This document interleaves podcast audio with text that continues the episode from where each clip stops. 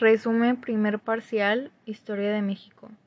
Bloque 1. La historia como constructora de la identidad y su carácter científico.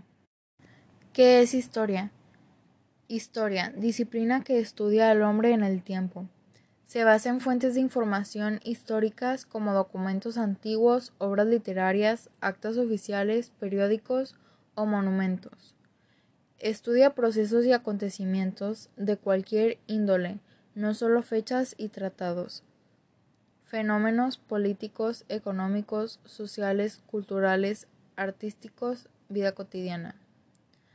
Constantemente se nutre de más información y más interpretaciones de los procesos históricos. Polisemia de la historia es la reunión de todo el conocimiento humano a través del tiempo. La historia es la ciencia de los hechos.